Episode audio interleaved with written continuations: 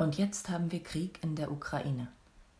Ich bin Gemeindepädagogin und die Arbeit mit Kindern ist mein Aufgabenbereich. Deshalb rücke ich sie heute in unser Blickfeld und habe mich gefragt, wie können wir mit Kindern über diesen Krieg sprechen? Und welche Rituale stärken sie jetzt? Kinder bekommen mit, was gerade geschieht, auf ganz unterschiedliche Kanäle, je nach Alter mehr oder weniger ausführlich. Sie spüren auch, dass wir selbst, wir Erwachsenen, gerade voller Sorgen die Nachrichten verfolgen. Ich habe mich also gefragt, wie gehen wir damit um, wenn Kinder uns fragen, was ist da jetzt los? Ganz klar. Einfach und ehrlich antworten. Je nach Alter stellen sie unterschiedliche Fragen. Wichtig ist es, bei diesen Fragen genau hinzuhören. Kinder sind wissbegierig. Informationen, die wir geben, sollten klar, verständlich und passend zum Alter der Kinder sein. Das ist eine Herausforderung. Auf einige dieser Fragen können wir mit solchen klaren Informationen antworten. Auf manche Fragen haben wir selbst keine Antwort. Dürfen wir das Kinder gegenüber zugeben? Ich meine ja. Ich kann sagen, da muss ich nachgucken, ich weiß es auch nicht. Ich kann auch sagen, das beschäftigt mich auch. Das ist eine schwere Frage. Fragen haben oft eine doppelte Dimension, eine sachliche und eine emotionale. Gerade wenn Kinder nach dem Krieg fragen, geht es nicht nur um Sachinformationen, obwohl klare Informationen häufig schon gegen diffuse Ängste helfen. Aber vor allem sollten wir auch aufmerksam sein für die emotionale Botschaft, die in und hinter der Frage eines Kindes steckt. Darf ich als Erwachsene meine eigene Angst zeigen? Wenn ein Kind mich direkt fragt, hast du jetzt Angst? würde ich sagen, ja, ich mache mir große Sorgen. Ich hoffe sehr, dass dieser Krieg bald aufhört. Es ist gut, dass viele Länder hier bei uns in Europa, aber auch sonst in der Welt jetzt zusammenhalten. Alle diese Länder wollen den Krieg nicht und versuchen ihn zu stoppen. Ich verschweige also meine Angst nicht, aber ich lasse ihr auch nicht das letzte Wort.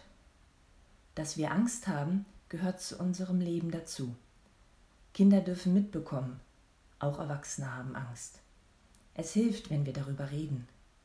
Es ist aber als Erwachsene meine Aufgabe, Kindern, die mir anvertraut sind, Rückhalt zu geben, sie zu stärken, ihr Vertrauen ins Leben zu hüten und nicht zu untergraben. Daher trage ich meine eigene Angst nicht an Kinder heran. Um mit ihr umzugehen, brauche ich andere, erwachsene Gesprächspartnerinnen. Muss man Kinder nicht vor dieser furchterregenden Realität schützen? Wenn ein Kindergartenkind oder ein Krippenkind von dem, was gerade passiert, nichts mitbekommt, dann werde ich es auch nicht damit konfrontieren. Aber auch drei- oder vierjährige bekommen mit, dass Erwachsene oder andere Kinder über Krieg reden und wollen wissen, was ist da jetzt los? Wenn wir sie schützen wollen mit Sätzen wie das ist ganz weit weg, da brauchst du keine Angst davor zu haben. Oder das verstehst du noch nicht, helfen wir ihnen nicht. Denn Kinder spüren unsere eigenen Sorgen und auch die Sorge, die in der Luft liegt. Sie spüren, da stimmt was nicht. Solche vielleicht gut gemeinten Antworten schaffen keinen Schutz, sondern Verunsicherung und können Vertrauen untergraben. Also Kinder nicht mit Informationen überfordern, kindgerechte Informationen suchen. Als Erwachsene habe ich gerade das Bedürfnis, viel Radio zu hören, mich regelmäßig über eine Nachrichten-App und online zu informieren. Im Blick auf diese Informationskanäle überlege ich mir, was davon bekommt mein Kind mit und welche Bilder und Nachrichten kann es verarbeiten?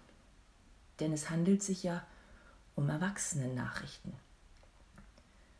Und worauf kann ich im Gespräch mit Kindern besonders achten? Kinder spüren selbst ganz gut, was sie wissen wollen. Daran kann ich andocken und brauche nicht zu Erklärungen ausholen, die vielleicht richtig sind, die das Kind aber gerade gar nicht einfordert oder braucht. Außerdem hilft es zu wissen, Kinder können in Themen reinspringen und unvermittelt wieder rausspringen. Gerade haben wir noch über den Krieg geredet, dann ist plötzlich etwas ganz anderes dran. Die Katze, die um die Stuhlbeine schleicht. Das ist gut so. Es ist ein Schutz. In der Trauerarbeit mit Kindern wird das auch oft beobachtet. Wie können wir mit Feindbildern umgehen? Wie können wir ihnen entgegenwirken?